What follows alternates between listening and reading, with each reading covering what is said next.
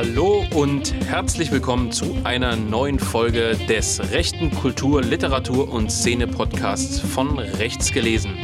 Mit meiner Person Philipp Stein und Volker Zierke, dem Autor von Enklave. Ich grüße dich, Volker. Hallo Philipp. Ja, mein Lieber, du hast ja das Thema heute vorgeschlagen, also darfst du heute mal ran. Äh, worüber sprechen wir eigentlich?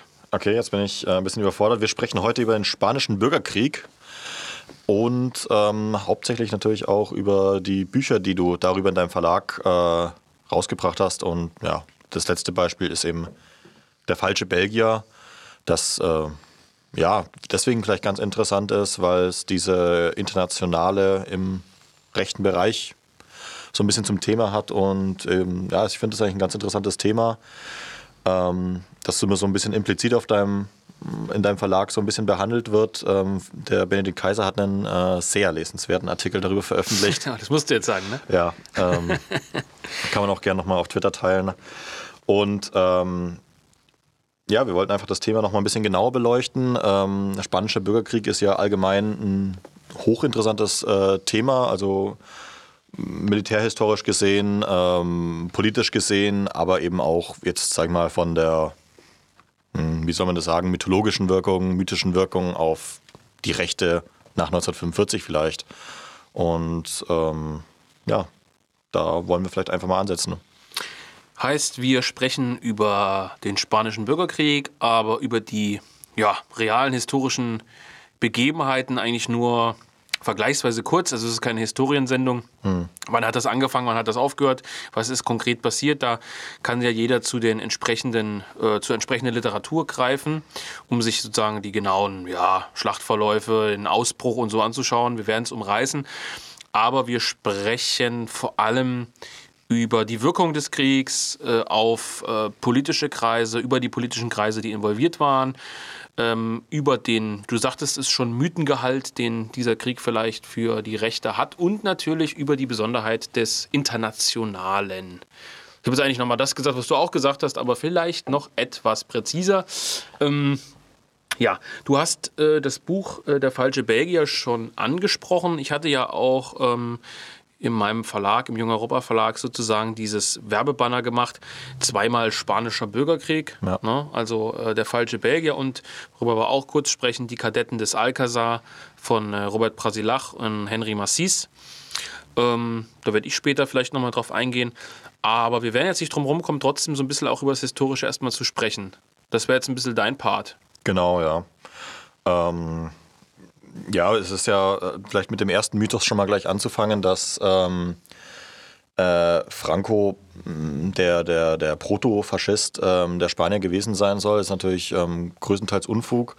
Franco war ja letztendlich einer von vielen Generälen ähm, in der ähm, Spanischen Republik, der mit der Situation einfach unzufrieden war und zusammen mit einer Reihe anderer konservativ eingestellter Generäle, auch, auch katholisch eingestellter Generäle, dann beschlossen hat, einen Aufstand zu wagen. Ähm, es hat schon mal einen Aufstand gegeben, ähm, der zu einer Militärdiktatur geführt hat, ähm, ein paar Jahre zuvor. der Vater äh, ist ja, also der, der Diktator damals ist ja der Vater eines anderen äh, Rebellenführers, sage ich mal, gewesen.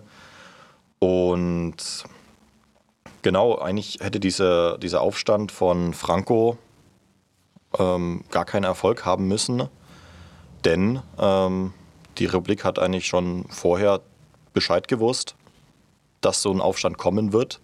Und ähm, die ganzen Generäle, naja, äh, weit weg versetzt, sodass die nicht gar keine Chance hatten, auf dem spanischen Festland irgendwie eine große Rolle zu spielen.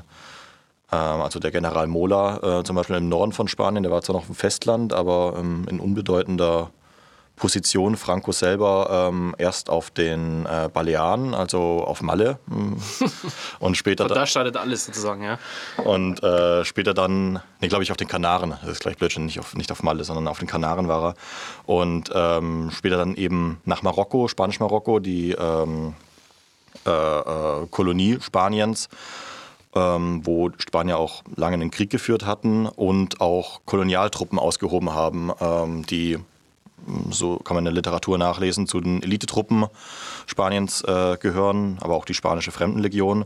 Aber mit denen saß er halt ähm, in Nordafrika fest und ähm, so ist der Mythos, ähm, der zweite Mythos, wenn man so will, heute, ähm, dass die äh, Legion Condor, also die Deutschen mit den äh, Transportflugzeugen, erst entsendet werden mussten, um die aufständischen Spanier aufs Festland zu geleiten. Mhm. Und ähm, nach Südspanien logischerweise dann. Und Franco dann seinen Großangriff auf Madrid begonnen hat. Oder beim dritten Mythos wären, der ja auch der Mythos seines Buchs äh, äh, Die Kadetten des Alcazar ist letztendlich. Denn vorgelagert vor Madrid ist eben ähm, ja, Toledo, Alcazar, mhm. ähm, die Festung, wo dann der Angriff abgeschwenkt ist. Und ähm, auch das ist so die äh, ja, Wikipedia-Erzählweise, dass der Angriff auf Madrid deswegen fehlgeschlagen ist, weil die Aufständischen ähm, sich dazu entschlossen haben, ähm, erst den Alcazar zu befreien. Hm. Du bist jetzt aber so ein bisschen mittendrin eingestiegen, ist auch eigentlich gar nicht schlimm. Man kann ja ein bisschen voraussetzen, dass viele der Zuhörer sich mit dem spanischen Bürgerkrieg zumindest einigermaßen auskennen. Aber trotzdem noch mal ganz kurz zum Setup. Also wir finden in Spanien eine Republik vor mhm. Und es gibt verschiedene ähm, ja, Militärs, Generäle, was auch immer, obere äh, Führungspersonen innerhalb des Militärs, äh, die man unter Umständen als reaktionär bezeichnen könnte, die sozusagen mit dieser Republik unzufrieden sind und sagen, ähm, wir wollen die Macht an uns nehmen, an uns reißen. Es ist natürlich auch so, dass es keine Republik ähm, ist, wie man, wie man sich heute im klassischen Sinn vorstellt. Also die ist natürlich sehr, sehr links sozialistisch geprägt, diese Republik.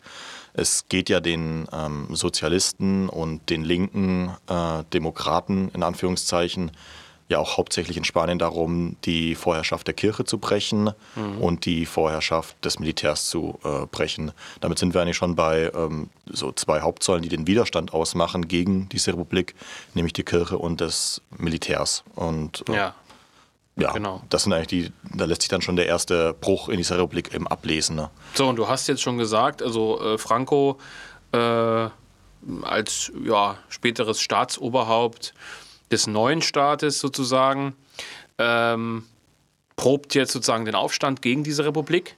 Und zwar genau. militärisch. No. Und zwar im Grunde genommen mit den von dir erwähnten ja, Elitetruppen sozusagen. Äh, er hat natürlich, ja. natürlich äh, große Sympathien beim Militär, auch auf dem spanischen äh, Festland. Ähm, die ganzen Generäle und höheren Offiziere sind, glaube ich, ähm, nach diesem Aufstand im Juli 1936 ähm, auf Seiten ähm, der Republik verblieben. Das vielleicht auch ähm, mal nur theoretisch gedacht auch in der Bundeswehr so wäre, denn das sind eben Leute, die von diesem Staat bezahlt werden, aber eben andere mh, Truppenteile, also gerade ähm, niedere Offizierränge und Unteroffiziere dann ziemlich schnell zu den Aufständischen ähm, ja, übergelaufen sind, aber eben der Hauptteil des Festlands dann trotzdem in republikanischer Hand verblieben ist.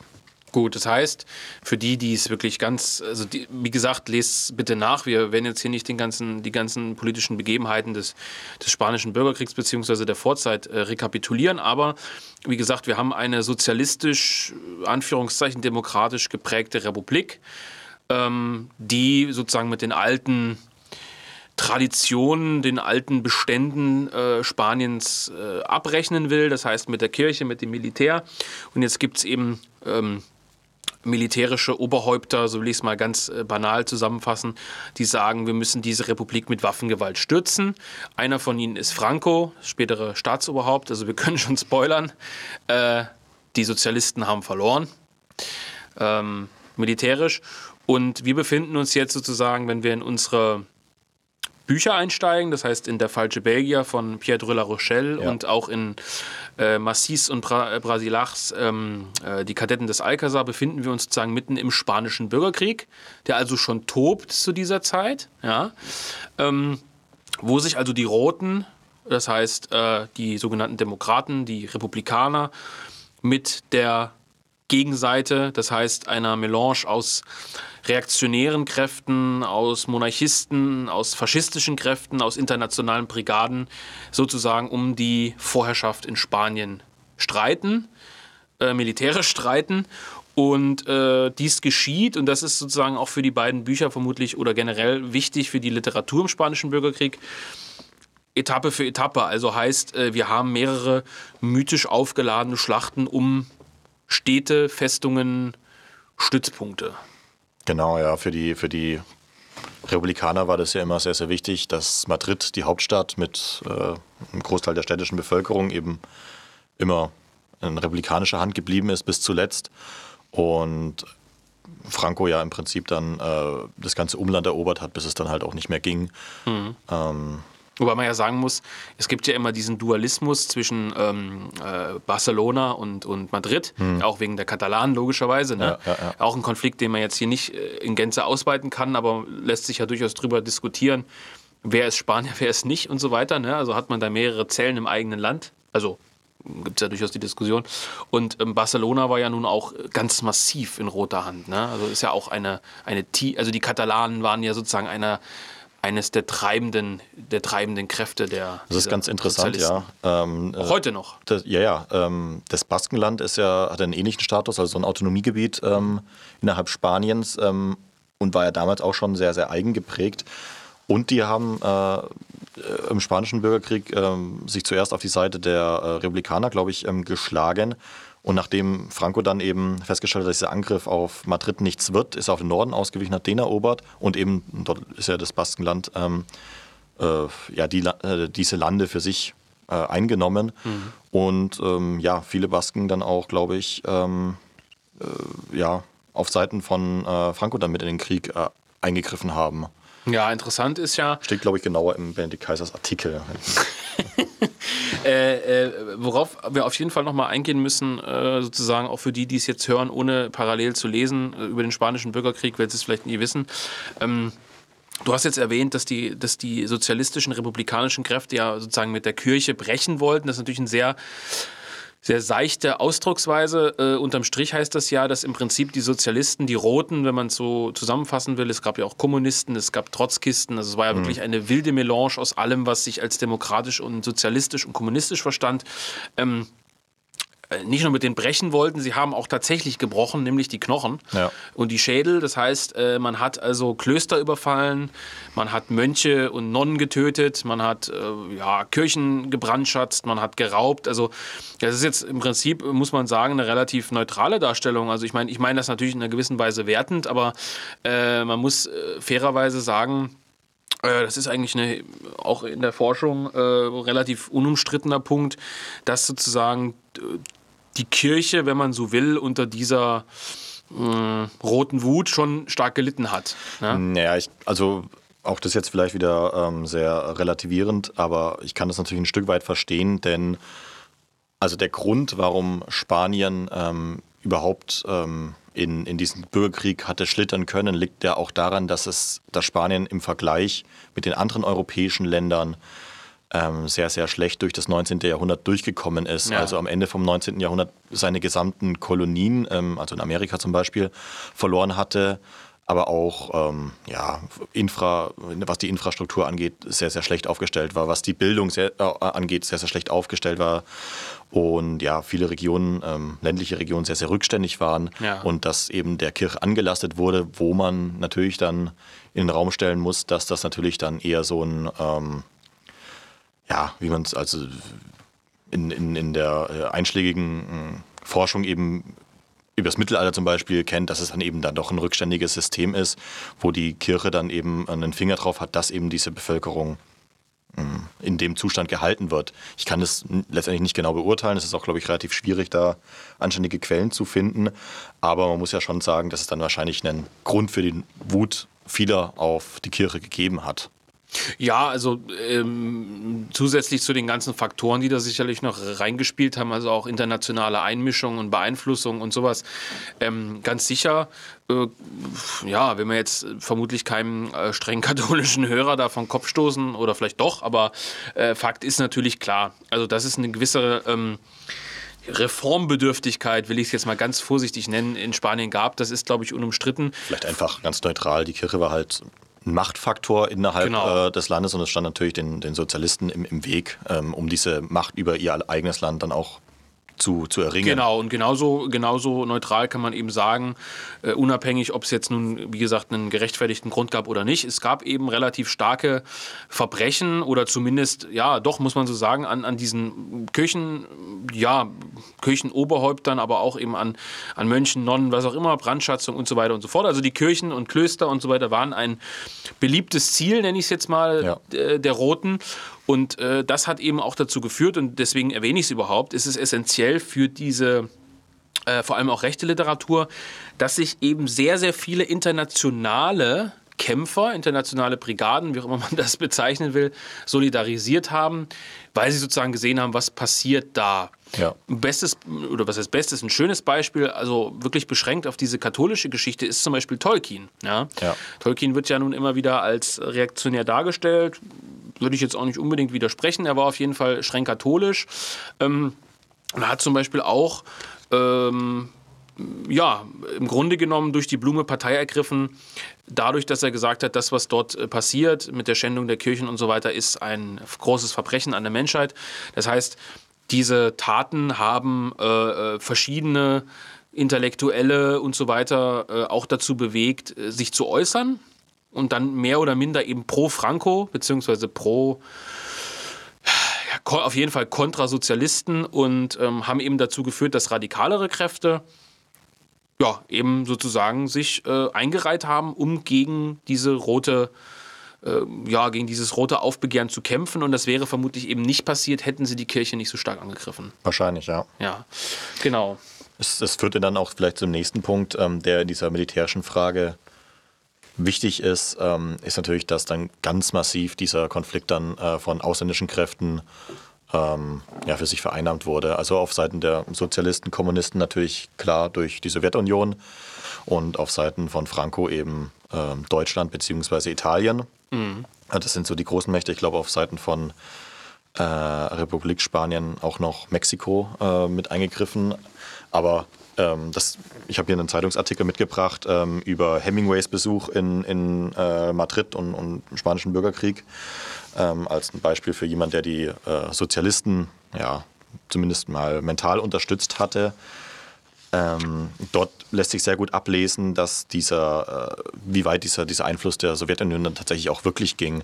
Also dass er dann auch gerade in den letzten Tagen ähm, des, ähm, des Krieges sind, haben sich ja dann äh, eigene Seiten der Linken gegenseitig, äh, äh, ja, wie sagt man da, bekämpft, ähm, weil es dann um die Macht einfach nur ging in ihrem kleinen Bereich. Also dass die Trotzkisten dann ziemlich schnell auch von, vom sowjetischen Geheimdienst äh, äh, liquidiert wurden und ähm, gejagt wurden und, und sowas. Das lässt sich zum Beispiel in diesem Artikel ganz gut nachlesen. Und ähm, auf anderer Seite ist natürlich dann auch eine gewisse Vereinnahmung dann natürlich äh, gegeben, außenpolitisch gesehen. Ja, ich hatte das ja eingangs auch schon erwähnt. Also, das ist vielleicht auch wirklich was, was man herausstellen muss.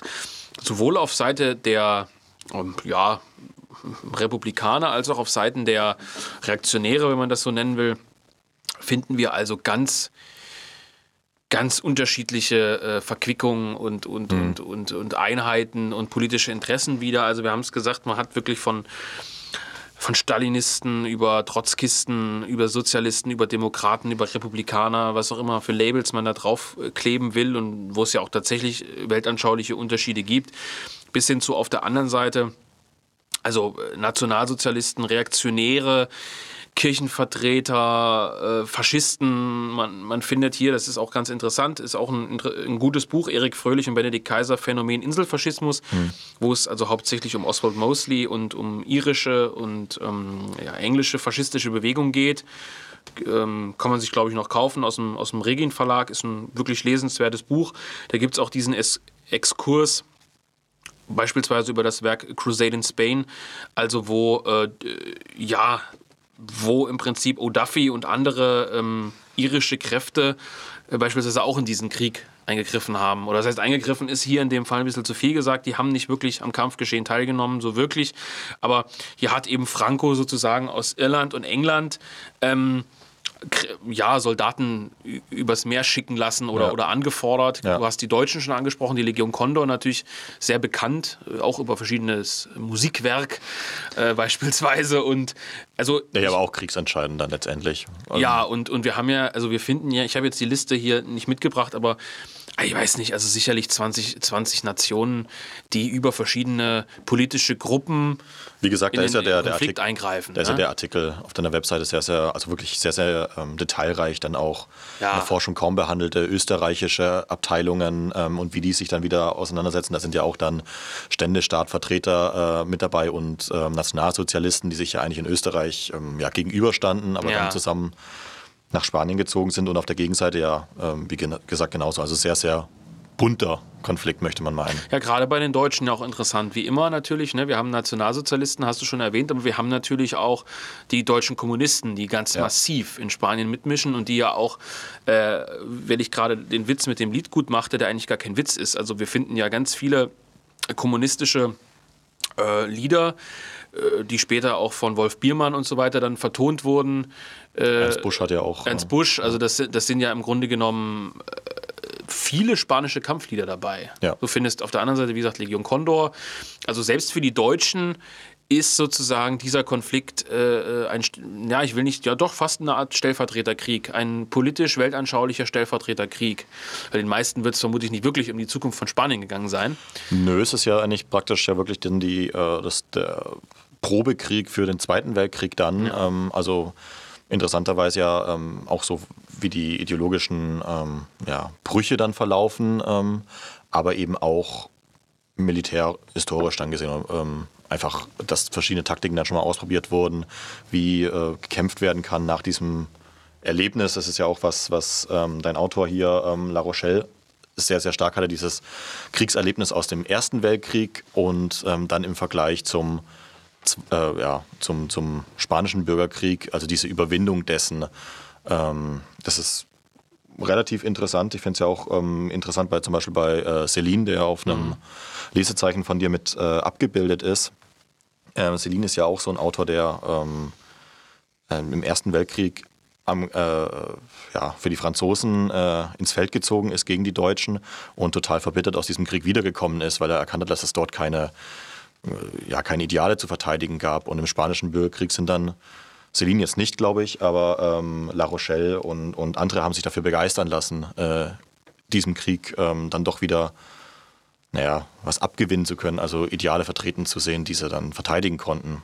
Ja, also es war äh, we weniger ein, ein klassisch militärischer Konflikt auf, aus Gründen der Gebietserweiterung, auf Gründen, aus Gründen wirtschaftlicher Gründe, äh, aus, aus, ja, aus Gründen wirtschaftlicher äh, Ausdehnung oder ähnlichem, sondern es war tatsächlich äh, mit ein paar Nuancen oder ein paar Dingen, die man schon anerkennen muss, eine Art ideologischer Kernkonflikt. So, und deswegen wird es, glaube ich, auch von vielen Rechten, sowohl eben als auch von linken Kommunisten, Demokraten ist da immer das falsche Wort, aber von all diesen Kräften sozusagen als ein mythisches Ringen der Weltanschauung begriffen, wenn man das mal so ein bisschen pathetisch irgendwie ausdrücken will. Es ging da natürlich ganz vielen auch um ihre ganz konkreten Interessen. Ja. Geld, Einfluss, Staatsmacht. Aber gerade für diese ganzen Freiwilligen, die da gekämpft haben, die da ja eigentlich nichts zu gewinnen hatten, Ja. also staatliche Macht oder so, für die war das schon ein weltanschaulicher Kernkonflikt, wo sich, obwohl die Gruppen ja so unterschiedlich waren, und da kann man ja wirklich, also ich meine zwischen Primo de Rivera, du hast seinen Vater schon angesprochen, äh, José Primo de Rivera, äh, der äh, im Grunde genommen eine Art so- sozialrevolutionärer Faschist war, und Franco, gibt es natürlich wahnsinnige Unterschiede Ja. inhaltlich.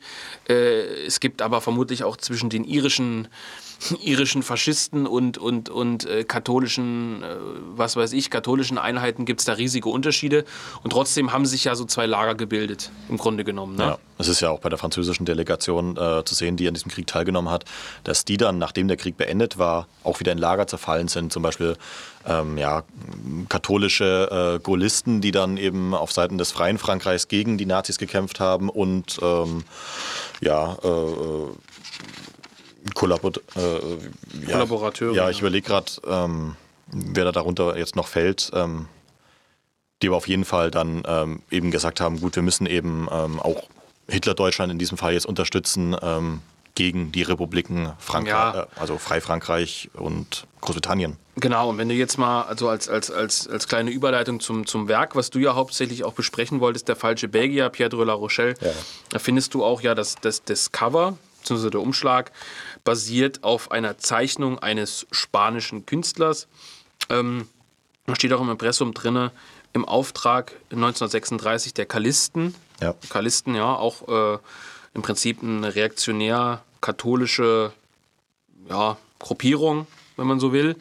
Und ähm, das ist im Prinzip ein Propagandaplakat gewesen. Ja. ja. Nicht der Faschisten, aber eben der Karlisten, also eher eine, eine ich sag mal vorsichtig, reaktionär-konservative Gruppe.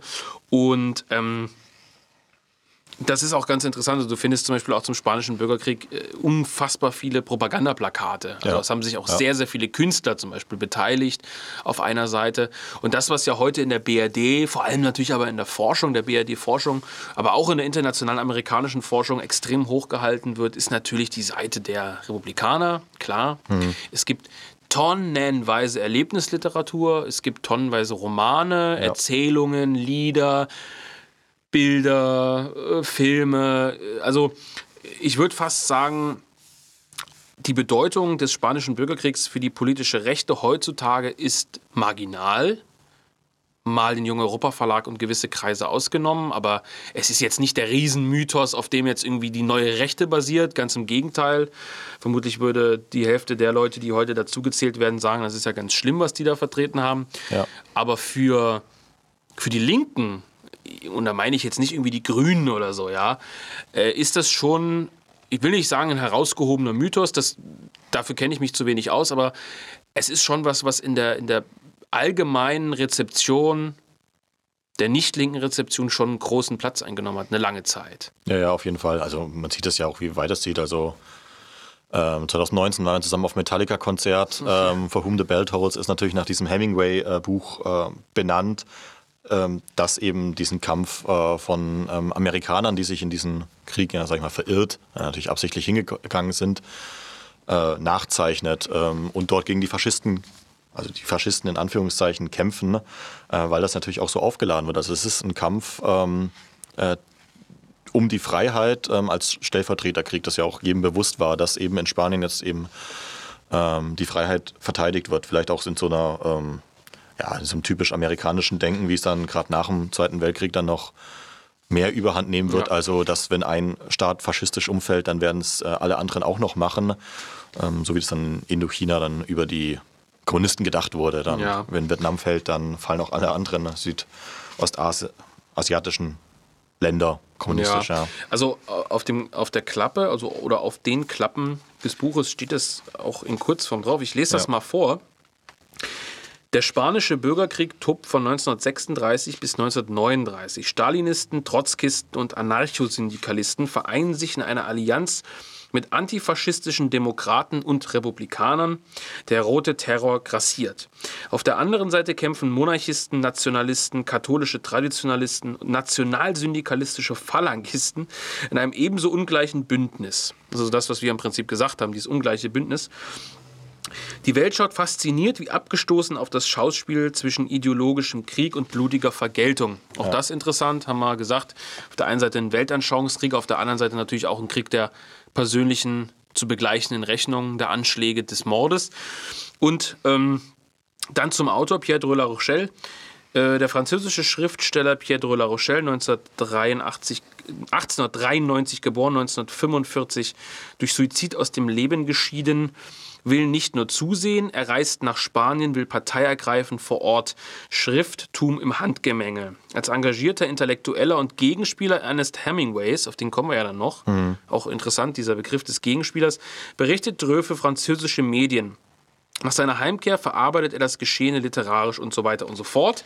Ähm, soll heißen, das ist auch was, weil wir gerade drüber sp- sprachen, wie die BRD und andere ähm, Staaten das sozusagen später verarbeitet haben, aber natürlich auch während des Krieges tobte ja auch in der ausländischen Presse vor allem auch eine Art äh, Stellvertreter-Weltanschauungskrieg. Also äh, auf der einen Seite kämpften Franzosen auf beiden Seiten, auf der anderen Seite, anderen Seite schrieben auch Franzosen auf beiden Seiten in der Heimat in ihren Zeitschriften. Äh, Nicht nur auch Italiener, Deutsche. Das heißt, man hat auch so eine Art Publikations-, Kunst- und äh, Veröffentlichungskrieg in der Heimat ausgetragen, praktisch. Ein Infokrieg, wie es Ein heißt. Infokrieg, ja, ein Infokrieg, ja, du als alter Schüler sozusagen, ne? Nee. äh, Infokrieg ausgetragen über die Wahrheit. Wer hat Ja. die größeren Gräuel begangen, wer ist Ja. auf der richtigen Seite und so weiter und so fort. Ähm, ja, zum Buch, also du wolltest über Der falsche Belgier vor allem sprechen.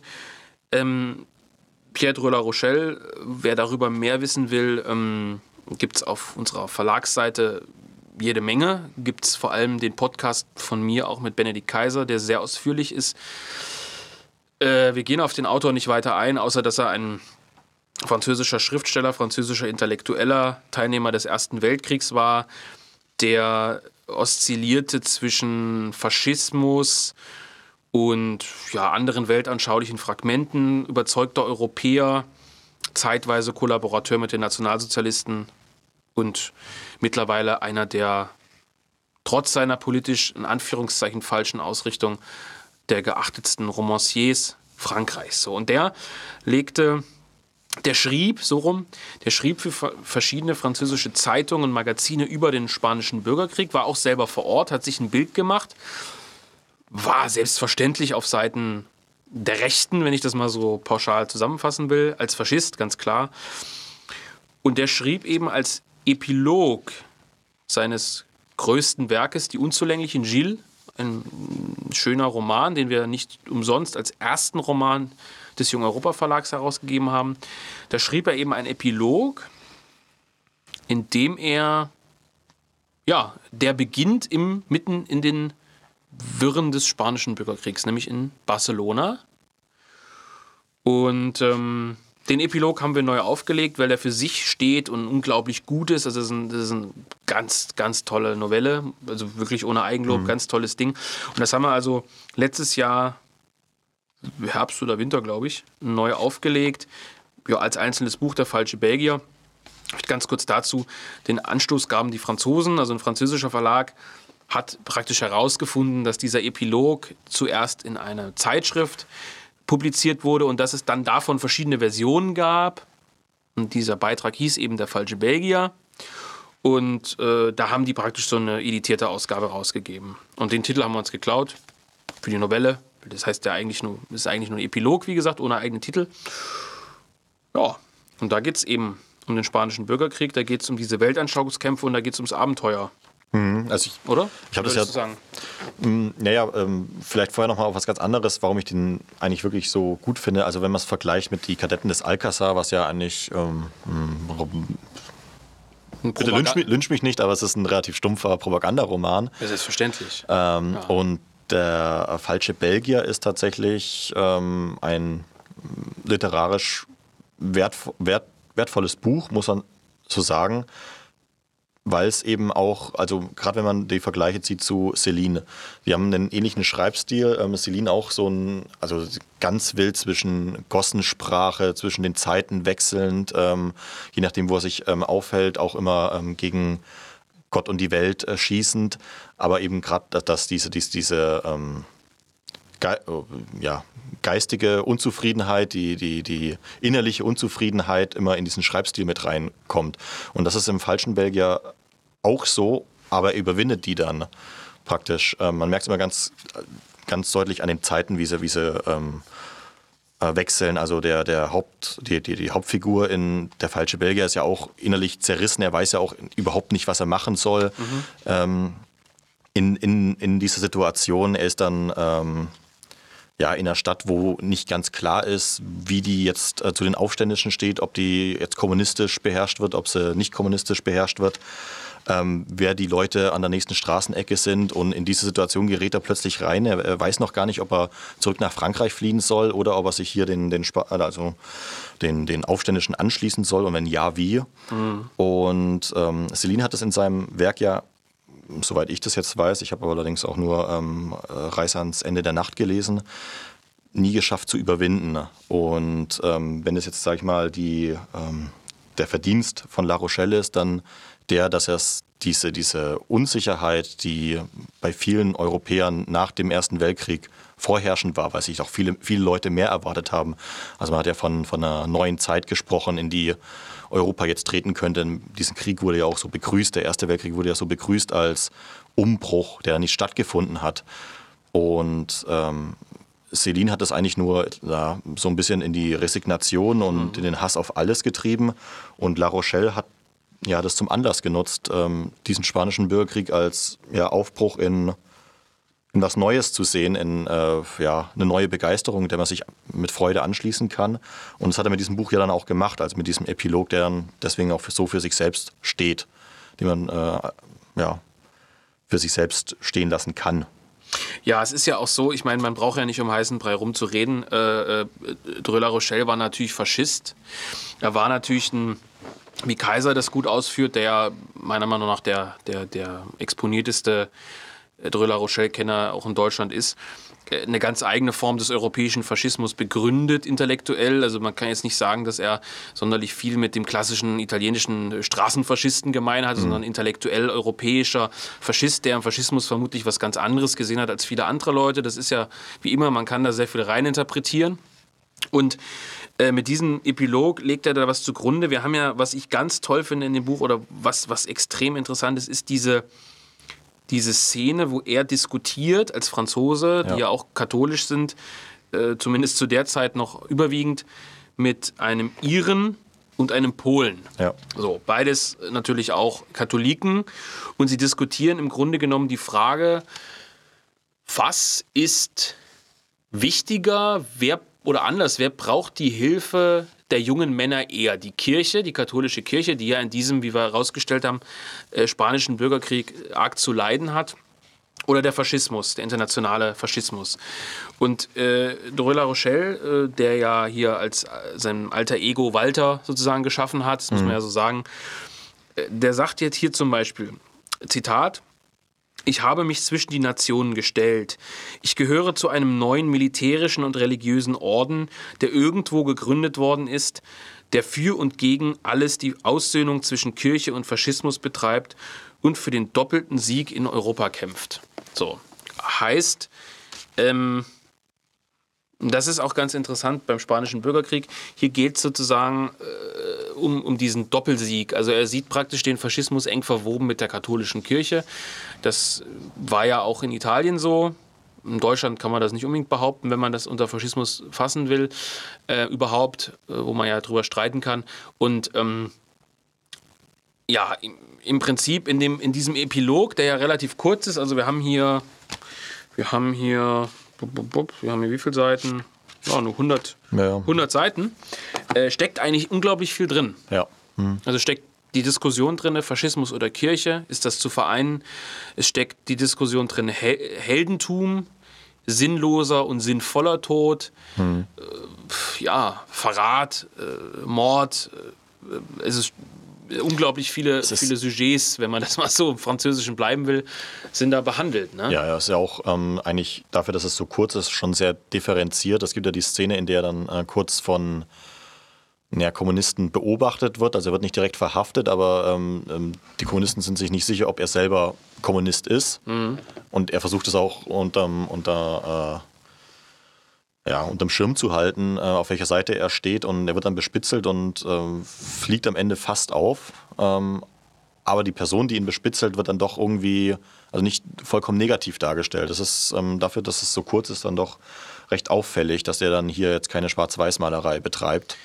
Nein, das, das, das muss man sowieso sagen. Also der ist kein Autor, der es sich dazu einfach macht. Ja. Sondern, das hast du ja auch eingangs erwähnt, diese Zerrissenheit ja. der Hauptfigur, die ja in dem an, ja, eigentlich angehängten Roman, die unzulänglichen Gilles, ähm, sagen noch präsenter ist. Das ganze Buch handelt ja im Grunde genommen von der Zerrissenheit dieser Person zwischen äh, Pflichterfüllung, der fehlenden Möglichkeit der Pflichterfüllung der demokratischen Welt, die das verweigert und den Kriegserlebnissen, der Aufgabe des Faschismus als neue, revitalisierende große Macht und so. Also da, das ist so das große Thema bei, bei Drüller Rochelle und ähm, hier ist es eben verdichtet und dieser spanische Bürgerkrieg dient ihm, glaube ich, auch ähnlich wie in unserer Krachtdiskussion, in Anführungszeichen, als Kulisse halt. Ne? Ja.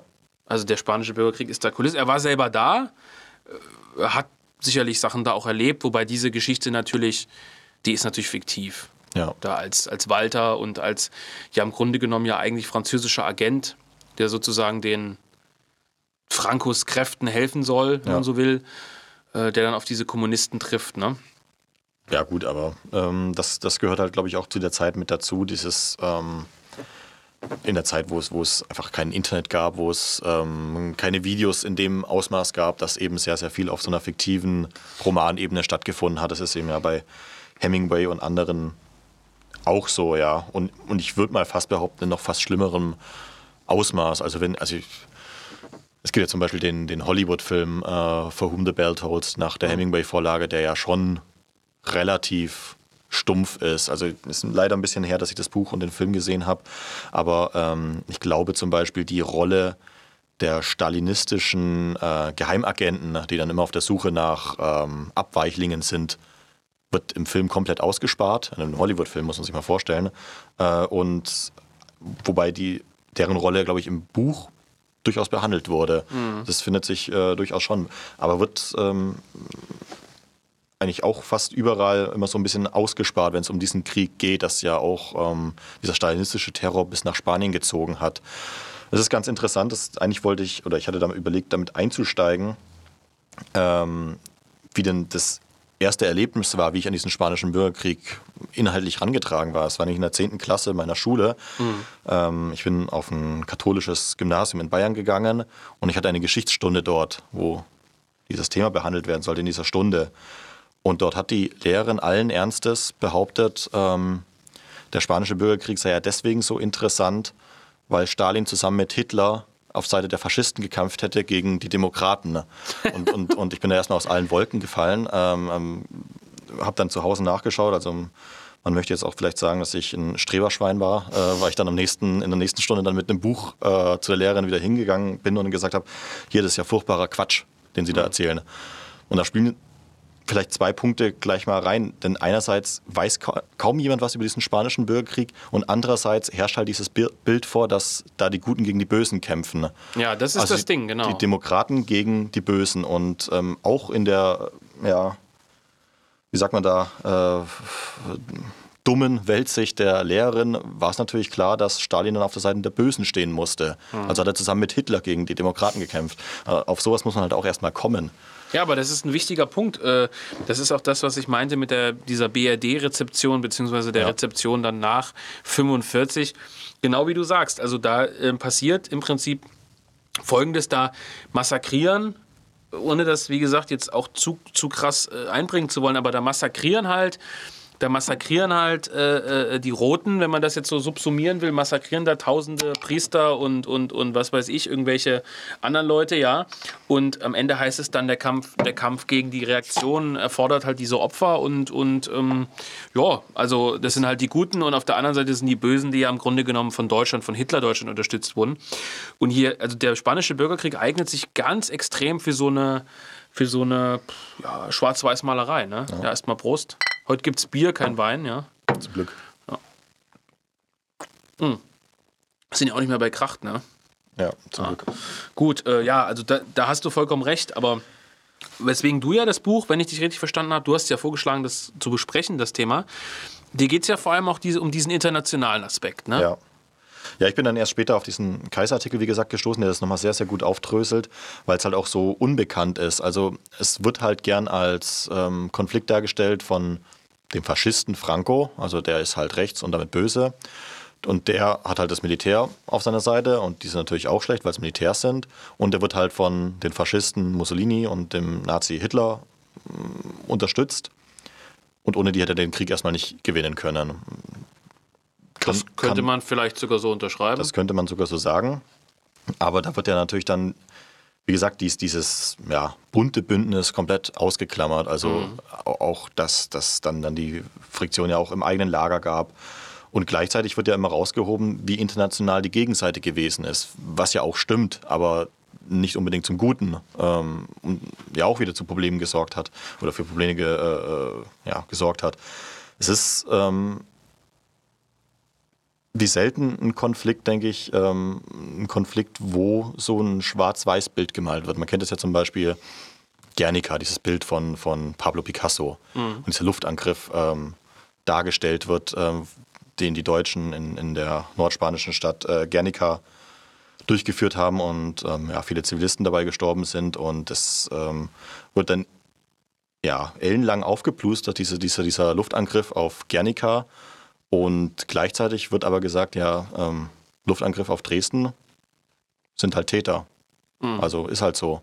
Also das, da wird es schon ziemlich, ziemlich deutlich, wie, wie verschieden das Bild ist. Ja, Und auch wie gut ähm, jemand wie Pablo Picasso dieses Thema halt ähm, ja, verankern konnte. Ja, aber da sind wir wieder dabei. Ne? Also viele intellektuelle Künstler, äh, Musiker haben halt äh, für die ja, für die Republikaner sozusagen auch ähm, Partei ergriffen und dadurch hat es das Ganze natürlich auch so ein bisschen so, so einen Schwung gegeben. Wenn sich natürlich weltbekannte Künstler äh, auf eine Seite schlagen und Bilder malen und Lieder komponieren und singen, dann hast du natürlich gleich diesen, diesen Touch drin. Ne? Also, Das ist schade. Ich hätte gerne eine Novelle über den spanischen Bürgerkrieg von Tolkien gelesen. Das wäre. Ja, das, das, das wäre was gewesen, ja. Aber also vielleicht, äh, um beim falschen Belgier ein bisschen zu bleiben, es ist auch ein schönes, also dass er da einen Polen trifft, dass er da einen Iren trifft. Er selbst ist Franzose, der sich als Belgier ausgibt. Er trifft dann ja auch äh, den ja nicht besonders schmeichelhaft dargestellten Juden Ja. im Flugzeug, ähm, der ja, sage ich jetzt natürlich, der auf Seiten der, der, der Kommunisten sozusagen zu, zu Werke geht. Ähm, er trifft, wenn ich jetzt nicht ganz falsch liege, noch einen anderen Franzosen, der auch auf Seiten der Kommunisten tätig ist. Und im, im, in dieser Szene, die du vorhin vorgelesen hast, geht es ja dann später auch ganz intensiv zum Beispiel über, die Rolle der Deutschen. Genau. Äh, Und das ist ja interessant, dass, dass er eben nicht die Deutschen diese, diese Sätze sagen lässt. Er, er lässt. Und er lässt keinen Italiener über die Rolle des Faschismus diskutieren, sondern es ist eben ein, ein Pole, ein Ire und Genau. ein, ein Franzose. Und als er Belgier. unterstreicht damit das, was er eigentlich Zeit seines Lebens als Autor gemacht hat, nämlich, deswegen sage ich, diese besondere Form des Faschismus. Er also war zweifellos Faschist, sagt er auch selber, aber er hat das eben anders gedeutet und zwar als Chance Europas auf eine Wiedergeburt nach der, Mo- ja, nach der Moderne oder in der Moderne auf Grundlagen dieses heldischen, dieses ästhetischen, dieses mythischen, dieses unerklärlichen, männlichen äh, äh, ja, Heroismus irgendwo. Und äh, das ist für ihn, also er ist ja ganz gnadenloser Europäer, sogar bis dahin äh, zu sagen, europäischer Bundesstaat ohne Grenzen und mit ja, sowas wie Südtirol als Transitzone, in dem drei Sprachen gesprochen werden und so weiter. Also er ist ein ganz gnadenloser Europäer. Ähm, und für ihn hat dieses Faschistische ist eben ein ganz äh, stark Europä ein extrem europäisches Element. Und das schlägt sich eben auch in dem falschen Belgier wieder und deswegen sicherlich auch als Bühne der spanische Bürgerkrieg, weil halt eben dort ja, weil dort eben auf einer Seite, die er bevorzugt, also äh, ja, 20, 30 verschiedene europäische und sogar außereuropäische Nationen sich in Anführungszeichen aus politischen, ideologischen Gründen vereinigen, um für eine Sache zu kämpfen. So könnte man es hier mein- runterbrechen. Ich meine, hinterher ist man ja bekanntlich immer schlauer, aber jetzt mal ganz persönlich, ähm, war das vielleicht ein bisschen naiv? Boah, tja, war das naiv? Ja, schon. Also angesichts dessen, dass ja äh, Franco und, und also diejenigen, die ähm, die Macht inne hatten, auch während des Krieges schon den Ton angegeben haben, Ja, natürlich. reaktionäre Kräfte Also, waren. ne, natürlich. Also, ja, wir brauchen nicht lange drüber sprechen. Da werden sich jetzt einige angepisst fühlen, aber ich sage das sehr deutlich. Also, ich bin überhaupt kein Franco-Fan. Ich bin auch überhaupt kein Fan von Salazar, Ja. ähm, den man sicherlich mit Franco ganz gut vergleichen kann. Weil Franco ist natürlich definitiv kein Faschist. Also das wäre im Prinzip die Faschismusdefinition des klassischen, sage ich das jetzt, ja, Querdenkengängers.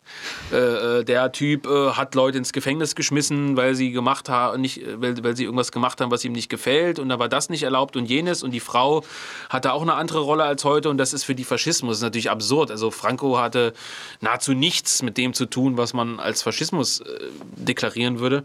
Er war im Grunde genommen ein katholischer, reaktionärer Monarchist. So ganz einfach. Also ähm, Was man ja daran sieht, dass das Königshaus wieder installiert hat nach seinem Ja, Tod. und, Also äh, per Testament. Ja, und dann hast du Salazar auf der anderen Seite in, in Portugal, äh, der genauso tickt und, und die haben mit diesen, und das sage ich jetzt ganz wertfrei, mit diesen modernen Aufbrüchen in Deutschland, in Italien auch, die also ganz stark auch vom sozialen Gedanken, von, auch von linken Gedanken auch beeinflusst sind, die natürlich in der Moderne verhaftet sind, die nicht zurück wollen in, in, in so ein königlich-katholisches Königreich. Damit hat das im Grunde genommen nicht viel zu tun. Was ja auch ja, interessant also. ist, ist ja, dass zum Beispiel ähm, Oswald Mosley ähm, damals ähm, die Ansage gemacht hat, ähm, keine Kämpfer aus, aus seiner Partei nach ähm, Spanien zu entsenden, weil er ja. gesagt hat, das ist ein, Krieg, der aus dem, ich weiß nicht mehr genau, was er gesagt hat, aus dem 19. Jahrhundert ähm, ist es und äh, er möchte sich nicht daran beteiligen, weil das Quatsch ist. Ja, das ist absolut visionär. Also ja. ich, ich müsste jetzt lügen, weil ich mir das Inselfaschismus vorher nicht nochmal äh, vorgenommen habe von Kaiser und Fröhlich, aber ähm, ich meine auch, dass da gut ausgeführt wird, dass aus der, äh, aus der Mosley-Partei, ähm, äh, aus der British Union of Fascists auch ähm, so gut wie niemand da war. Also einzelne, ja. einzelne Kader sozusagen. Aber dass sozusagen diese, diese doch ja, faschistische englische Partei, die es da gab, die auch wirklich groß war, dass die jetzt nicht irgendwie 5000 Leute geschickt haben. Ja, wenn du sagst, ähm, das war ein visionärer Ansatz, dann ist ja auch ähm, das Visionäre oder das Revolutionäre, was La Rochelle in seinem Buch Der falsche Belgier beschreibt, ja eigentlich auch entweder naiv oder halt äh, bewusst irreführend. Naja, gut. Äh es, es, ist halt die Bühne für seinen Roman und ich meine, zu Lebzeiten ist es halt immer schwierig. Also er ist ja nun auch kein Politiker. Ne? Ja. Ähm, und er sieht halt äh, in dem Kampf vermutlich gegen diese Roten, wie gesagt, wieder mal so vereinfacht ausgedrückt, sieht er vermutlich einfach die Chance, diesen mythischen Moment zu begreifen. Also zu sagen, man kann sich da auf eine Seite stellen, auch wenn Franco jetzt nicht das Gelbe vom Ei ist, ist es doch irgendwo ähnlich. Deswegen sagt er, glaube ich, auch in seinem Werk immer wieder, dass ihm am Katholizismus doch was liegt irgendwo. Mhm. Und das ist, ja, heute würde man sagen, ich gehe zu der oder der Demo hin, jetzt obwohl man das nicht vergleichen kann. Aber wenn ich jetzt mal eine Demo hier aus Dresden nehme, wo wir gerade aufnehmen, ja, da könnte ich jetzt auch zu dir sagen, warum, geh da, warum gehst du da hin oder warum bist du da hingegangen? Äh, wenn du dann hörst, was teilweise auf der Bühne gesagt wird, dann schwierig. Aber irgendwo ist es doch so, irgendwo ist man doch damit ein bisschen assoziiert. Und hier ist es vielleicht auch so, also er sagt, er hat vermutlich mit Franco nicht viel gemein, aber er sagt, hier kämpfen halt trotzdem so und so viele Europäer, die den richtigen Grundgedanken haben in einer Front und so. Und er ist halt, wie gesagt, kein Politiker und kein, kein Anführer irgendeiner Organisation. Und ich glaube, er wollte einfach versuchen, in diesem Krieg das, ja, diesen ästhetisch-heldischen, mythischen Moment zu finden, ja. den er im Ersten Weltkrieg eben nicht gefunden hat. Er hat ja, er hat ja äh, die Komödie von Charleroi geschrieben, grandios übersetzt, ist vor wenigen Jahren auch auf Deutsch erschienen, wo es um den Ersten Weltkrieg geht, wo er auch sagt, dass die Deutschen eigentlich seine Brüder sind, die er dann bekämpft hat. Und wie, oh, jetzt bin ich ins Mikrofon gestoßen, super, ähm, wie, wie, wie, wie, wie sinnlos das auch alles ist. Ne? Und in dem Krieg sieht er, glaube ich, diese Sinnlosigkeit halt irgendwo dann doch nicht. Ist ja auch ein anderer Krieg als der Erste Weltkrieg, muss man schon sagen. Ja, ja, klar. Das hatte ich ja vorhin ausgeführt. Und der, ähm, La Rochelle führt das ja ähm, später nochmal genauer aus. Ähm, also ich suche gerade die Stelle. Ich meine, auch, auch äh, such du mal am Ende. Wenn, wenn ja. es heißt, er nahm ein Gewehr, ging an die Schießscharte und schoss. Er zielte gut. Das ist das Ende des Buches. Ja. Ähm, was sagt uns das Ende? Das Ende sagt, er ist dann Kriegsberichterstatter. Der, na, eigentlich ist er kein Kriegsberichterstatter. Er ist eigentlich eine Art Zuträger, ein französischer Unterstützer der der Franco-Seite und am Ende äh, äh, findet er dann doch wieder sein Element darin, dass er einfach an den Kriegshandlungen teilnimmt, die ihn mitreißen. Ja. Und das ist, glaube ich, für ihn als Autor wichtiger als diese Bewertung, die dann auch Oswald Mosley vornimmt als Politiker, als jemand, der in England noch was werden will und so. Das ist eine ganz andere Sichtweise. Das heißt, da geht es ihm vermutlich gar nicht so drum, Franco so mega krass jetzt einzuschätzen, sondern der Konflikt war da. Es gab einen europäischen Mythos darum, schon damals, hat er sich gebildet hat.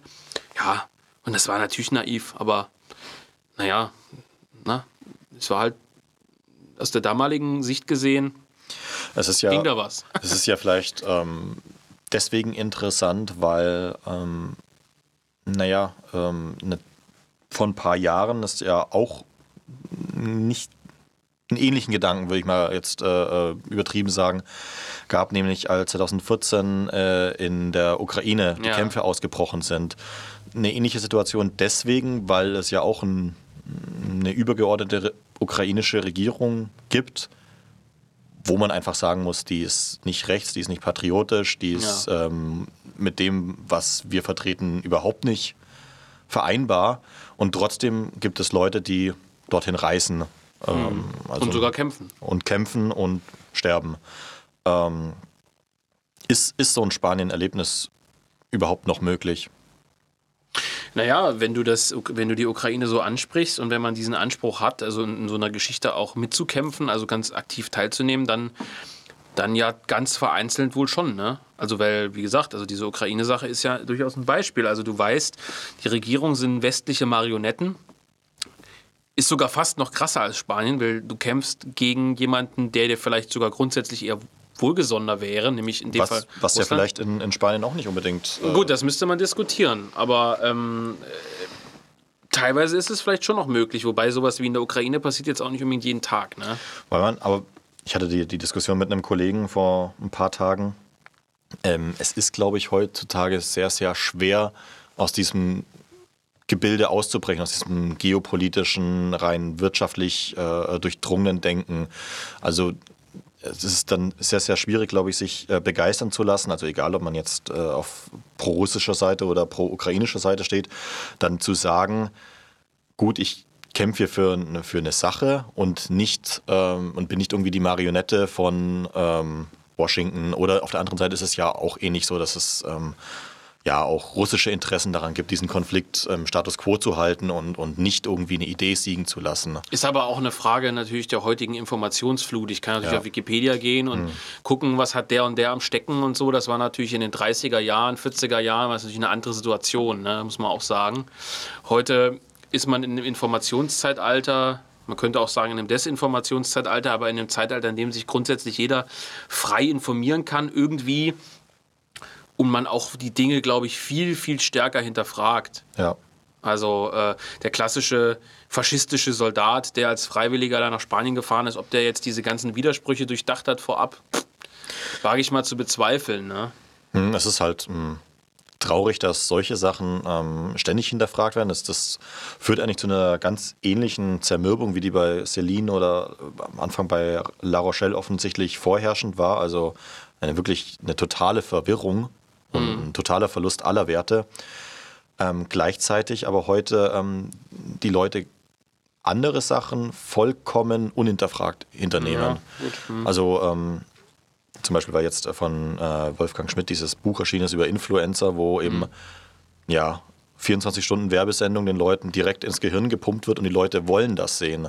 Ja, klar. Also das ist, ähm, es ist jetzt keine äh, weltbewegende Neuigkeit, aber es ist ja. interessant. Mhm. Und die Frage ist ja eher, ähm, ob wir, also das muss ja einen Grund gegeben haben, warum du dieses Buch jetzt verlegt hast.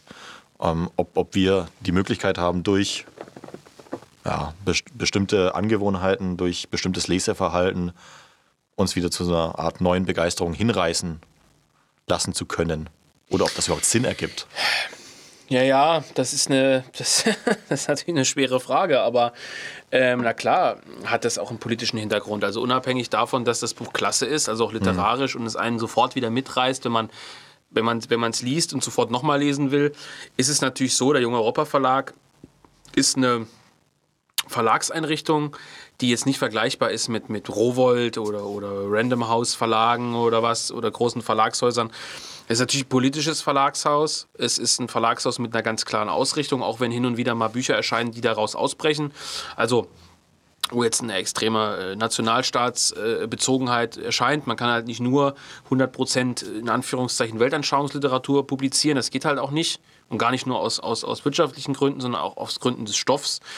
Ähm, aber das ist so, also wenn man den Jung Europa Verlag irgendwo, gut, das, ich bin jetzt kein, kein Katholik und bin jetzt auch nicht besonders kirchlich, aber das Katholische mal abgezogen, dem ich zumindest in der Form hier auch was abgewinnen kann, ähm, als, als kämpferische Variante, äh, ist natürlich so der falsche Belgier und auch einige andere Sachen ist natürlich der Inbegriff des Verlagsgedankens. Das ja. heißt, das gesamteuropäische, sowohl in der Front vereint, aber als auch in der Nichtfront. Und das ist eigentlich fast wichtiger. Also in dieser historischen, kulturellen Komponente, sprachlichen Komponente ist natürlich das große Thema des Verlags seit Beginn, seit 2015. Nicht umsonst das erste Buch, Die Unzulänglichen, also die Langversion sozusagen vom falschen Belgier.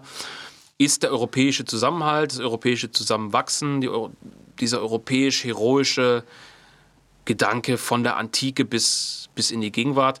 Und so Bücher, also ich merke das auch bei den, bei den, bei den Verkäufen. Also ich, ich verkaufe ja jetzt nicht 10.000 Bücher, wir kaufen auch nicht schlecht, aber viele der Kunden, die direkt bestellen, kenne ich vom Namen, persönlich. Ich weiß ungefähr, wer es ist. Und du siehst ja immer, wer kauft was. Und zum Beispiel der falsche Belgier wurde gut verkauft und echt viel an junge Leute.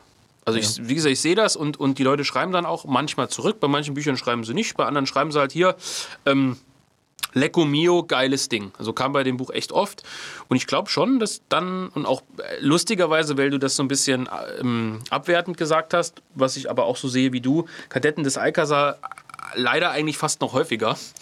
Also so dieses Ding, was ein geiles Buch, mehr davon, kurz literarisch, Mythos. So, und das ist ja das, warum ich das Gespräch heute auch so spannend finde, ist, ähm, die beiden Bücher passen da gut zusammen, die Kadetten ja. des Alcazar und der falsche Belgier, denn für uns Rechte ist es natürlich ganz schwierig, solche Mythos-Momente zu finden, ja.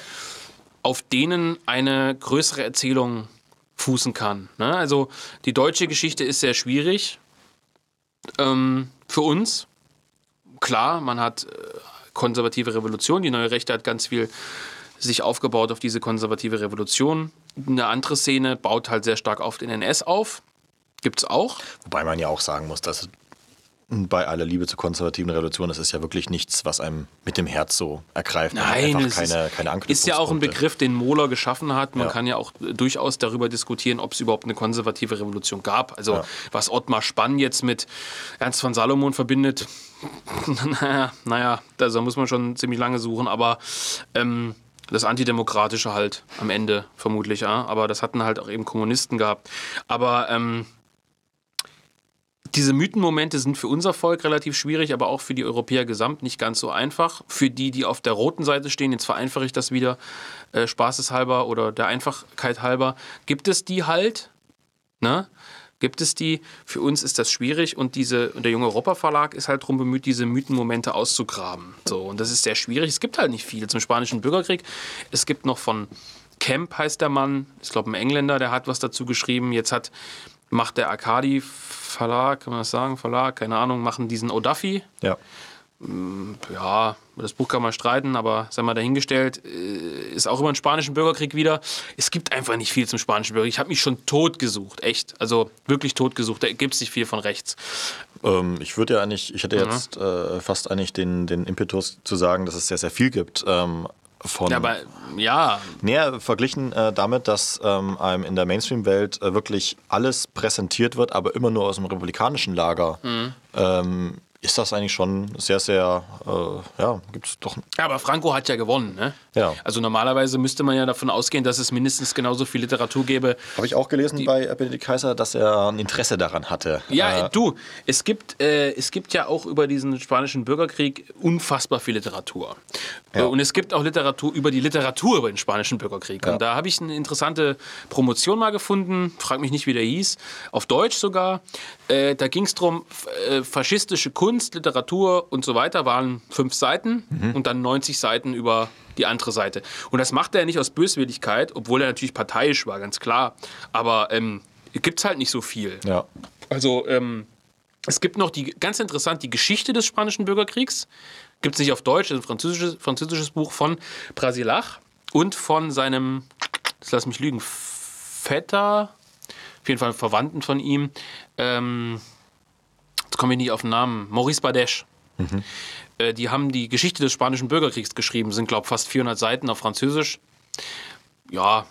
Ist eine Alternativgeschichte in Anführungszeichen. Also ist aber halt keine Novelle oder so oder kein Roman, sondern eben ein ja, ob es jetzt ein Faktenbericht ist, aber halt ein Sachbuch. Ich musste lachen, weil ich dann an, an das gleich, Buch mit dem gleichen Titel, glaube ich, äh, denken musste von Willem von Ofen. Ja. Äh, äh, ich weiß nicht, ob du das gelesen hast. Nee. Ähm, auch streitbar auf jeden Fall. Er hat dann irgendwie, glaube ich, ich habe es nicht ganz durchgelesen damals, die These vertreten, dass ähm, äh, äh, Franco von Deutschen, glaube ich, nur unterstützt wurde, weil äh, Canaris, der mhm. später zusammen mit den äh, Leuten um Stauffenberg zusammengearbeitet hatte, ähm, das so in die Wege geleitet, der, glaube ich, Botschafter in Spanien war oder irgendwie sowas. Aber auch ein bisschen, ähm, ja, krude, würde ich mal sagen. Er war Mitarbeiter im Propagandaministerium, hat das Buch irgendwann in den 60ern, glaube ich, geschrieben. Es gibt diese Bücher schon und, und ähm, man muss da vielleicht ein bisschen langes suchen. Aber das, nichtsdestotrotz muss man ja sagen, dass das praktisch ähm, der Mehrwert ist, dass du diese Bücher jetzt wieder rausbringst. Das heißt, es ist relativ einfach, jetzt an die zu kommen. An Ja. die Unzulänglichen jetzt leider nicht mehr. Ja, nicht mehr, das stimmt. Das ist vielleicht auch nochmal ein Thema, das du den Zuhörern schildern kannst. Warum eigentlich nicht, Philipp? Das fragen sehr viele Leute, glaube ich. Naja, weil das ein Buch ist von wie viel Seiten? 500? Mehr, oder? Mehr sogar, ich weiß, ich weiß nicht aus dem Kopf. Und tja, äh, es einfach finanziell kaum möglich ist, wenn man nicht Abstriche machen will bei den anderen Publikationen. Also wenn, dann würde ich überlegen, da so eine Crowdfunding-Aktion zu machen. Vielleicht so eine Art Prunkausgabe herauszugeben. Und äh, ja, dann, also mein Verlag denkt schon extrem wenig wirtschaftlich. Ja, also das ist wirklich eine Sache, da erscheinen überwiegend Herzensangelegenheiten, nicht nur, aber überwiegend. Und äh, aber trotzdem muss man halt gucken. Und jetzt so ein Buch mit, da kannst du auch nicht 300 Mal drucken lassen. Da musst du mindestens 1000 machen, eher mehr, 1,5 vielleicht. Dann 600 Seiten, 500 Seiten. Da bist du halt auch locker mal deine 5.000, 6.000 Euro los, wenn nicht mehr. Kannst du nicht einfach mal so zwischen zwischenscheißen, sag ich jetzt mal so hardcore. Ähm, wenn, sie, wenn du nicht weißt, dass es zumindest einen gewissen Verkauf gibt. Also vielleicht dann als Crowdfunding-Aktion dieses Jahr noch. Und ja, Kadetten des Alcazar müssen wir jetzt nicht ganz so lange drauf eingehen. Ist eben Henry Massis, Robert Brasilach. Ähm, war das zweite oder dritte Buch, was wir rausgegeben haben. Ist im Vergleich zu Der falsche Belgier natürlich hauptsächlich doch ein Propagandawerk. Also ist, auch Brasilach war als Besucher, als Journalist in äh, in Spanien. Von Massis weiß ich es jetzt gar nicht. Der war eher so ein äh, katholischer ja, Reaktionär. Brasilach war ein knallharter Faschist auch, das kann man glaube ich so sagen. Auch stark mit den Deutschen sympathisiert. Gleichwohl ein genialer Autor, genialer Romancier auch, viele, viele äh, Romane geschrieben. Und ähm, das ist so, das von Armin Mohler wird das als das Modell Faschismusbuch überhaupt bezeichnet. Also das ist so, da gibt es diese Szene am Anfang, äh, die ist sehr, sehr bekannt, ähm, wo General Moscado, der praktisch den äh, in Toledo, also diese Festung Alcazar hält, mit wenigen Truppen, mit Kadetten, also im Grunde genommen unausgebildeten Einheiten, gegen einen Ansturm aus Roten hält unter schwerstem Feuer und Sturmversuchen ähm, hält er diese Festung und am Anfang kriegt er eben Anruf von der Gegenseite, dass sie seinen Sohn gefangen hätten und dass, wenn er den, den Alcazar die Festung übergibt, dass die den Sohn freilassen. Und er sagt dann eben, paraphrasiert jetzt, nein, geht nicht, die Pflicht geht über die Familie oder die Pflicht geht über, über, über, über diese, diese Geschichten. Wir sehen uns im Jenseits so, mal gesagt. Ja. Und dann hört er so den Schuss und dann, dann ist der Sohn halt tot. So, und dann ist natürlich traurig, aber war halt notwendig. So, und diese Szene wird dann, und das Buch als solches wird von Armin Mohler als, ja, ich weiß nicht mehr ganz genau, wie er es gesagt hat, aber er hat gesagt, das ist so der Inbegriff des faschistischen Mythoswerks. Ja. So, und es ist natürlich literarisch gesehen, bleibt es hinterm falschen Belgier weit zurück, ist deutlich propagandistischer. Trotzdem schönes Buch. Die erste Übersetzung, die wir überhaupt gemacht haben, natürlich aus dem Französischen in dem Noch Fall. deutlich christlicher geprägt, ne? Ja, ja, ja. Wobei Brasilach weiß ich jetzt nicht, wie. Dritte Buch war es, sehe ich gerade hier, ja. Hm. Vierte, vierte Buch, so. Ähm, genau. Jetzt haben wir es hier. Und die unzulänglich 560 Seiten. Hier ist so eine schöne Werbung drin. Ja. Genau. Ja, jedenfalls, ähm, die beiden Bücher passen trotzdem irgendwo zusammen. Auf jeden Fall, du hast sie ja ähm, auch vor Weihnachten nochmal im Paket so, sag ich mal, angeboten. Und Ja.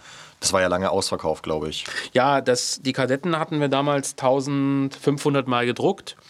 Also äh, das ging schon. Und die waren vergleichsweise schnell ausverkauft. Auf die Idee hat mich Benedikt gebracht, damals also Benedikt Kaiser. Ähm, der hat im Prinzip gesagt, er hätte das seinem Chef vorgeschlagen als Buch, also Götz Kubitschek. Und er hätte damals kein Interesse gehabt. So habe ich es in Erinnerung zumindest. Benedikt mag Gab es das schon auf Deutsch? Oder? Nein, nein, nein, das ist eine erste Übersetzung. Und ähm, ich sehe gerade 2017 war es, Original ist von 36. Und ähm, Ja, jedenfalls äh, haben wir das dann übersetzt und, und rausgebracht, genau. Und äh, Benedikt hat mich sozusagen drauf gebracht auf das Buch und ähm, wer das eben auch bei Mola gefunden hat. Und ich habe damals das Vorwort geschrieben und das heißt auch, äh, ich glaube auch, das Vorwort müsste es kostenfrei auf unserer Verlagsseite geben. Ich glaube auch, ja. Also wo ihr jetzt den Podcast hoffentlich anhört, äh, habe ich das online gestellt und das hieß auch ähm, der Alcazar als europäischer Mythos. Da haben wir wieder diesen Mythenbegriff, wo ich praktisch diese Frage, ob das ein europäischer Mythos ist, sozusagen, ähm, ja, ob der aktuell ist 2017. Ich kann das ja vielleicht mal vorlesen. Und zwar, das Ende heißt, ganz gleich, ob der Mythos des Alcazar dieser Tage politisch nicht mehr anschlussfähig erscheint, er lehrt vor allem eines, Gemeinschaft, gemeinschaftsstiftende Mythen gegründet auf der selbstlosen Hingabe für eine Idee sind die unabdingbare und heute schmerzlich fehlende Voraussetzung kollektiver politischer Erneuerung. Der französische Theoretiker Georges Sorel wusste um die Notwendigkeit eines elektrisierenden Bildes, das für jede politische Bewegung nötig ist, um sie nach vorne zu treiben. Ja, und so weiter geht es dann so weiter. Also, ja, ich habe dann damals 2017 in etwas pathetischen Worten im Prinzip gesagt, der Alcazar ist auf jeden Fall ein rechter europäischer Mythos. Da warst du auch noch weniger verbittert als heute. Nein, ich bin nicht verbittert. Wir haben doch das Bier, Volker. Ähm, nee, also, ja, im Grunde genommen, ob jetzt der ganze spanische Bürgerkrieg ein rechter Mythos ist, schwierig. Aber diese, Al diese, diese Alcazar-Geschichte ist natürlich das klassische Ding. Ne? Verharren auf verlorenen Posten, äh, durchhalten, auch wenn der Sieg vielleicht nie äh, greifbar ist, äh, um der Sache willen, um der Ehre willen, um der Männlichkeit willen, ja, ausharren. Du wirst so. ja ähm, Bücher dieses äh, Schlages noch öfter herausbringen, glaube ich. Ähm, Wenn es welche gibt, ja. ähm, auch an anderen Grenzen Europas. Wir hatten das in Finnland lange diskutiert. Ja. Ähm, Willst du das schon verraten, was wir da machen? Ähm, wenn du es möchtest, du bist der Chef. Ja, ja, erzähl doch mal, was. Nee, ich bin darauf gekommen, weil ähm, ich hatte ja am Anfang erwähnt, dass dieser ähm, Angriff auf Madrid äh, durch diese, mh, den Entsatz mhm. von Toledo und dem Alcazar ähm, ja, verzögert wurde und um, ja, zumindest in der Wikipedia-Geschichtsschreibung heißt es dann eben, dass der Angriff auf Madrid deswegen gescheitert ist, weil die auf Toledo eingeschwenkt sind. Mhm. Das heißt, ähm, einerseits steht da der, der realmilitärische äh, Zwang, Madrid einzunehmen, andererseits dann dieser, doch dieser, äh, ja, mythische Gedanke, Toledo doch noch zu halten und zu entsetzen, um eben diesen Mythos am, aufrechtzuerhalten. Mhm. Und du hattest dir ja schon relativ lange Gedanken gemacht, ähm, wo es ähnliche Mythen in Europa gibt.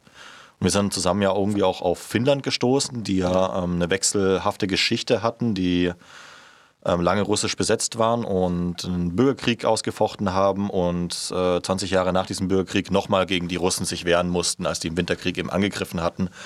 Und ähm, wir haben da jetzt, oder du hast ein Buch gefunden, wir hatten erst ein anderes im Blick, das, das ebenso ähm, ja, fokussiert. Die, die Finnen hatten ein ähnliches Problem, nämlich ähm, ja, es, es, es ist ihnen gelungen, in einigen Schlachten äh, äh doch die Russen dann zurückzuschlagen. Mhm. Und ähm, die wurden mythisch aufgeladen, was diesen, diesen Mythos äh, befördert hat von diesem Winterkrieg. Ähm, gibt zum Beispiel diese ganz bekannten Memes, uh, When the Snow Starts Speaking Finnish, so diesen, diesen, diesen Albtraum der russischen Soldaten.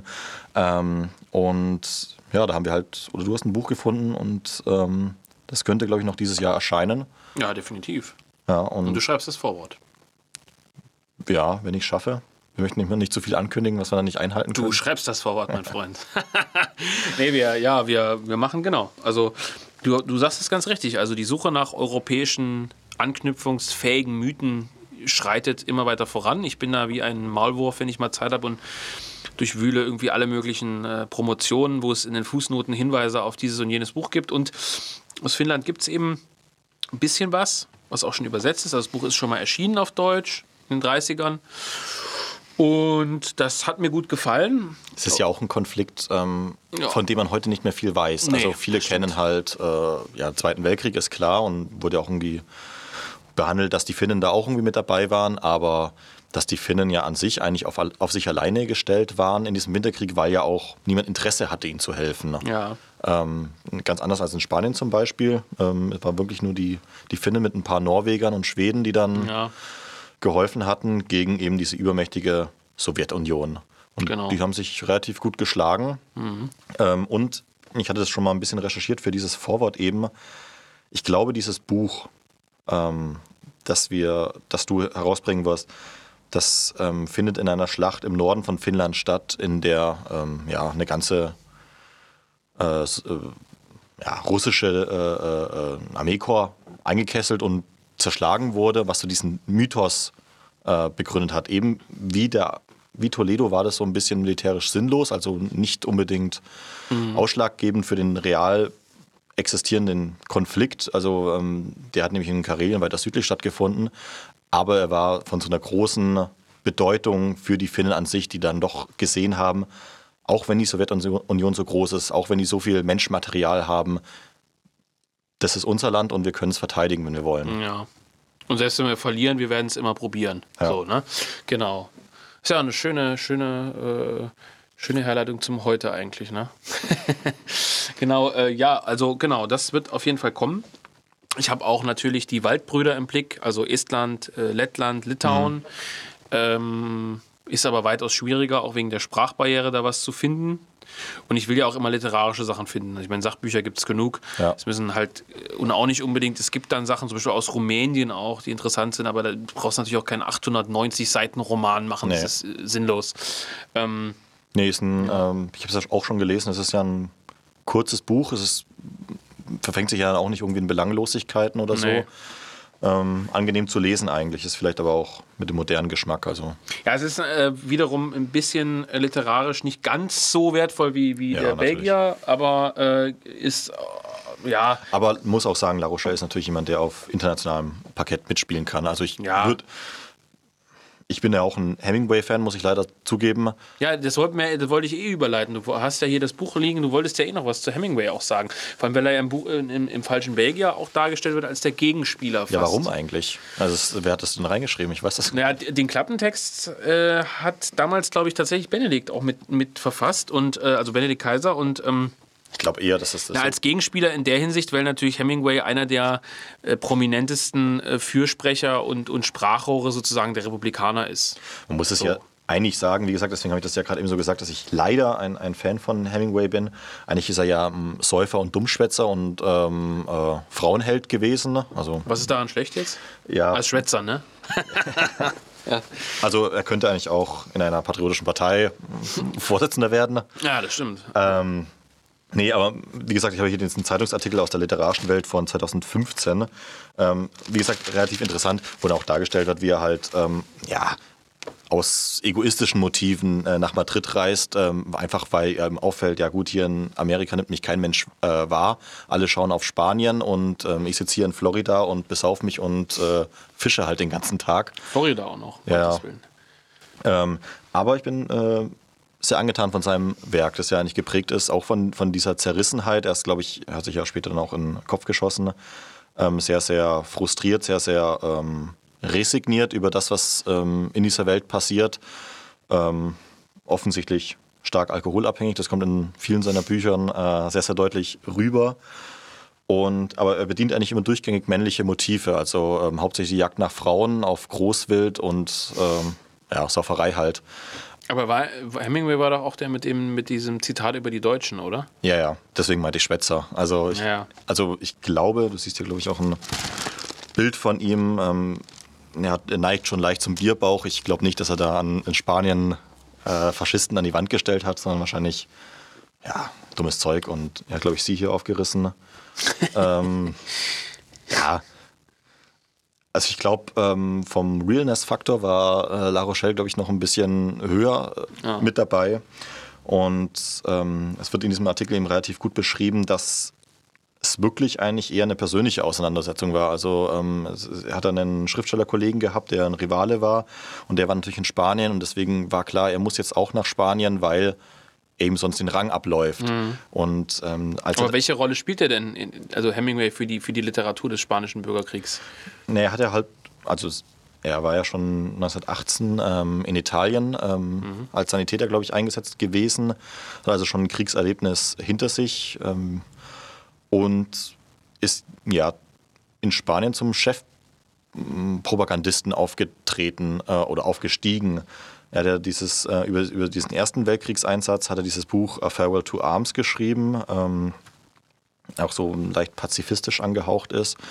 Und im spanischen Bürgerkrieg dann eben For Bell Tolls, dass es nicht unbedingt pazifistisch war, aber so eine so einen linksdemokratischen Einschlag hat, äh, wie mhm. das halt leider üblich war bei denen zu der Zeit. Ähm, also auch nicht, er war ja kein Fan von der Sowjetunion, glaube ich, und, und Kommunismus an sich, sondern eher halt ja, diesen republikanischen Charakter hochgehalten hat. Und das ist, glaube ich, deswegen interessant, weil das sich ja auch durchgesetzt hat, dieses Bild dieses spanischen Bürgerkriegs, dass es eben hier um die Republik gegen die Faschisten, gegen die Bösen geht. Und, und Typische Amerikaner.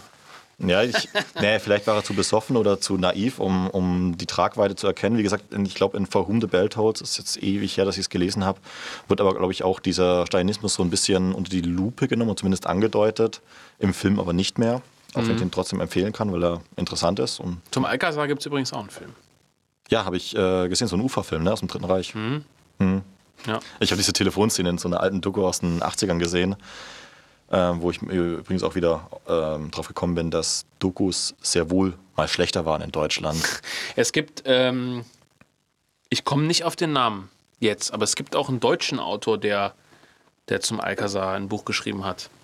Ähm, also auch im Dritten Reich, oder? Ja, im Dritten Reich. Ist aber grottenschlecht. Also es ist wirklich ganz, ganz üble Propaganda in der Hinsicht, dass es also völlig verklärt ist. Hm. Ich will nicht sagen wie O'Duffy, der in einem anderen Verlag bald erscheint, aber nein. Ähm, Nee, nee Quatsch, also ja.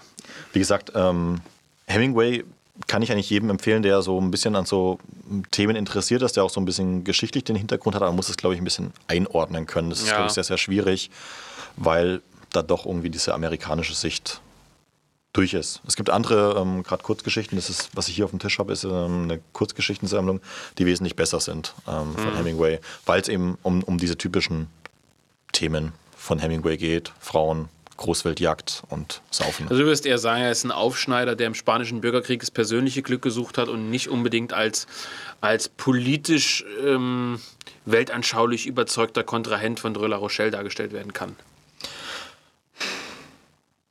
Er, ich, ich denke, es äh, gehört dazu, dass er sich als solcher versucht hat zu inszenieren. Ähm, auch wegen, wahrscheinlich kennt er oder kannte er La Rochelle nicht. Aber ähm, ich sag mal so, das Gute an La Rochelle in dem äh, Hinblick ist, dass er seine, ähm, seine Zerrissenheit, seine Zerrissenheit, seine, seine Unsicherheiten, seine, sein, sein Zweifeln an der eigenen Mission in sein literarisches Werk und in sein, seine politischen Gedanken ähm, integrieren konnte. Und Hemingway hat das nie geschafft. Das ist ja auch, auch ein Widerspruch, der zum Beispiel jetzt bei Kracht hatten wir es ähm, vorherrschend ist.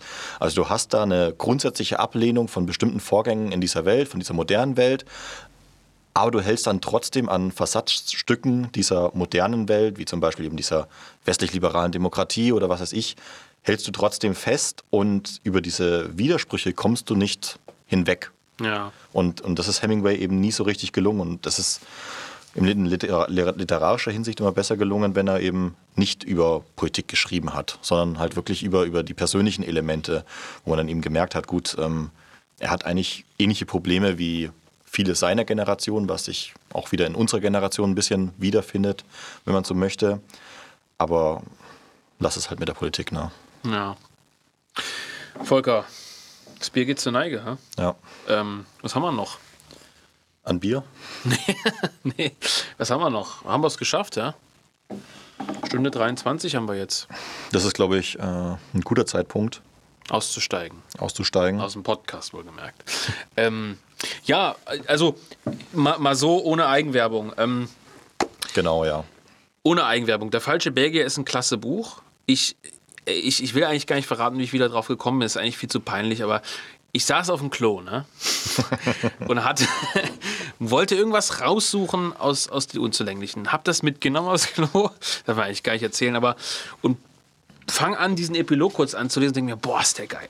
Boah, ist der geil. Der ist so geil, den habe ich lange nicht gelesen. Ich, den muss man eigentlich wieder bringen. Da habe ich, bei, habe ich beim Verlag, denn die Rechte gehören, Ulstein Verlag, angeschrieben. Dann ging es ein bisschen hin und her. Und da habe ich die Rechte wieder gekauft oder gesichert. Habe das gebracht und bin sehr froh darüber. Geiles Ding. Die Kadetten des Alcazar haben wir neu aufgelegt. Das ist die zweite Auflage jetzt. Äh, ich habe hier die. Hier habe ich die erste noch mit der alten Werbung hinten. Wer die hat, soll sehr froh sein. Ähm, auch ein gutes Buch trotzdem, also kann man auf jeden Fall gelesen haben, für 15 Euro auch erschwinglich.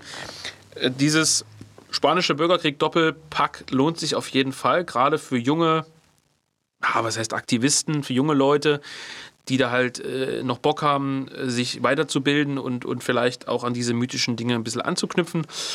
Ähm, wir hatten es erwähnt, äh, Inselfaschismus, Phänomen Inselfaschismus von Fröhlich und Kaiser ist natürlich ein viel spezielleres Buch. Ich habe es ja auch nur kurz jetzt angerissen. Auch ein wirklich gutes, wirklich schönes Buch, aber natürlich viel spezieller. Also wenn man sich für Oswald Mosley, Faschismus generell interessiert, eine super Sache. Ähm, wen wir echt gar nicht erwähnt haben, groß in, in diesem Podcast, der es aber wirklich verdient hat, ist äh, José Antonio Primo de Rivera. Äh, wurde ja, getötet im Spanischen Bürgerkrieg, war ein sozialrevolutionärer Faschist, der klasse Reden gehalten hat aus meiner Sicht, also gute Sachen dabei sind. Da gibt es von Nelson, heißt er, glaube ich, zwei Werke, wo er dessen Reden äh, übersetzt und herausgebracht hat, gibt es antiquarisch. Über den müsste man mal einen ganz eigenen Podcast machen. Ihn und seine Truppe, also da gibt es einige seiner Untergebenen, sage ich mal, die wirklich richtig gute Bücher geschrieben haben, richtig gute Sachen geschrieben haben, gerade in diese soziale Geschichte. Ich habe auch äh, Versatzstücke von seinen Aussagen für das Vorwort von Marx von rechts verwendet. Da gab es auch einen riesen Skandal drum.